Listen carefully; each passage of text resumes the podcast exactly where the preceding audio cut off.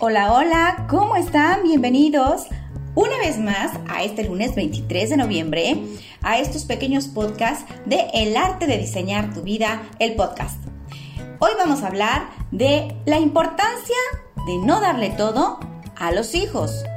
Esto de verdad tómenlo muy en cuenta porque es trascendental en cómo puede afectar al comportamiento y personalidad de tus pequeños. Así que no se vayan, quédense que comenzamos.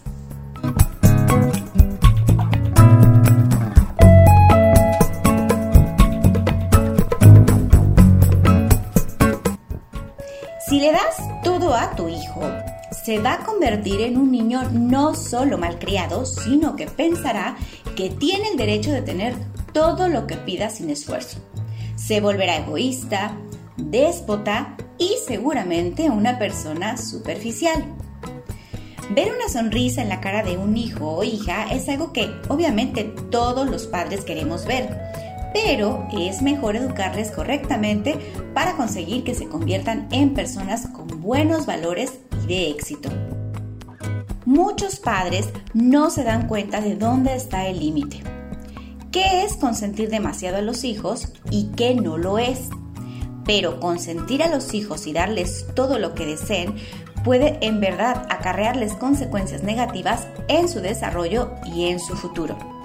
En ocasiones, cuando un niño saca buenas notas en el colegio, se ve justificado darle un premio o un capricho que ha querido durante algún tiempo o cuando se realiza una tabla de conducta y los resultados son positivos, esto es una buena estrategia donde el niño puede ver que sí hace cosas positivas y tiene después pues consecuencias positivas, además de enseñarle con ello responsabilidad, esfuerzo y constancia. Pero ¿Qué ocurre cuando a un niño se le da todo lo que pide en cualquier contexto y lugar solo para no escuchar que llore o verle triste? Bueno, pues aprende que con frustración y enfado va a conseguir todo lo que quiera. Algo irreal que por supuesto no va a pasar en el futuro. Cuando a un niño se le da todo lo que pide, no se le da la oportunidad de experimentar la frustración algo que es realmente necesario en la vida para poder afrontar los posibles problemas en el futuro y además hará que los padres se conviertan en esclavos para satisfacer todas las necesidades de caprichos que el niño quiera, sea cual sea. El niño sentirá que sus padres deben obedecer sus deseos por el mero hecho de ser sus padres y no sentirá la necesidad de tener la responsabilidad de ganárselo, porque nunca ha hecho falta.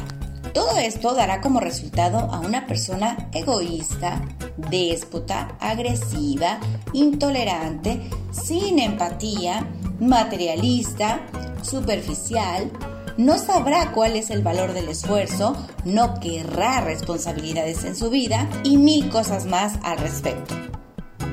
¿Realmente quieres esto para tu hijo solo por darle todo lo que te pide? La verdad es que no creo.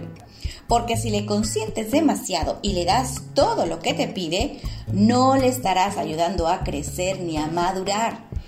Y aunque de pequeño te pida cosas fáciles de conseguir, a medida que va creciendo, te pedirá otro tipo de cosas. Ahora, ¿cómo evitar convertir a tu hijo en un niño caprichoso? Bueno, es tan sencillo como no decir que sí a todo y empezar a decir que no cuando quiera cualquier cosa. Si quiere un nuevo cochecito para jugar, por ejemplo, deberá ganárselo con actividades acorde a su edad y no sin más. Además, la forma de decirle que no es importante no debe ser con frases del tipo no porque yo lo digo o no porque soy tu madre, etc es necesario hacerlo con una voz amorosa pero al mismo tiempo firme. Un no a tiempo es necesario para su buen desarrollo. Tendrás que tener paciencia y si tu hijo quiere un juguete y no se lo das, habrá una rabieta, pero te aseguro que se le va a pasar. Deberás mantener la calma y mostrar autocontrol en todo momento, porque si pierdes la paciencia, tu hijo sabrá que puede encontrar las formas de manipular tus emociones y conseguir lo que quiere. Si permaneces tranquilo o tranquila, le estarás enseñando que con rabietas no se consigue nada. No te sientas mal. Tienes que forjar su carácter y es mucho más importante que darle todos los caprichos que pide. Él te lo va a agradecer en el futuro y tú podrás ver la importancia de no darle todo lo que pide. Cuando tú haces acuerdos con tus hijos, cuando tú tienes comunicación con ellos, ayudas a que su mente y su personalidad vayan madurando e integrándose a la realidad de la vida. Si lo haces desde el vínculo familiar, en donde es mucho más fácil, poco a poco se irá integrando a todos esos entornos externos a los cuales se va a enfrentar en muy corto plazo. Entonces, siéntate a dialogar con tus hijos y les dirás, yo hago esto por ti porque te amo y tú porque me amas harás esto también. Y si quieres obtener cualquier cosa, vamos a negociarlo. Haremos un gran equipo. Tú harás tus tareas en tu habitación y yo con todo gusto te complaceré con lo que me estás pidiendo si está a mi alcance hacerlo. O lo que sea.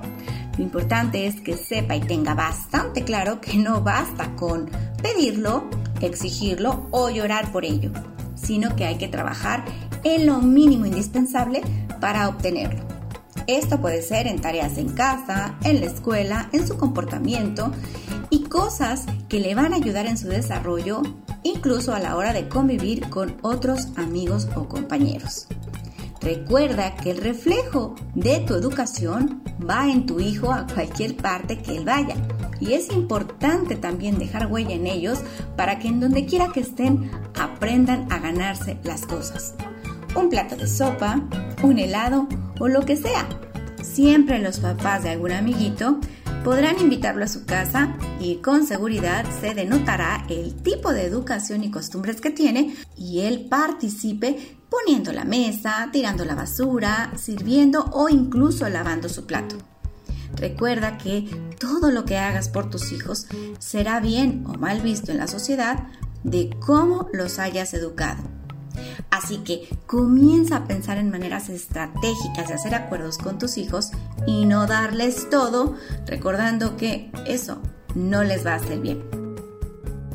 Bueno, esto fue el podcast del día de hoy, 23 de noviembre, el pequeñito podcast donde te aporto un poco de información relacionado con la educación de tus hijos y que estoy segura que en algún momento estas pequeñas herramientas te van a ser de utilidad. Nuevamente me despido como cada lunes y por supuesto te invito a que sigas sintonizado a escuchar estos pequeños contenidos todos los lunes para comenzar la semana con herramientas de valor que te ayuden a tener una mejor vida y enseñarte el arte de diseñar tu vida.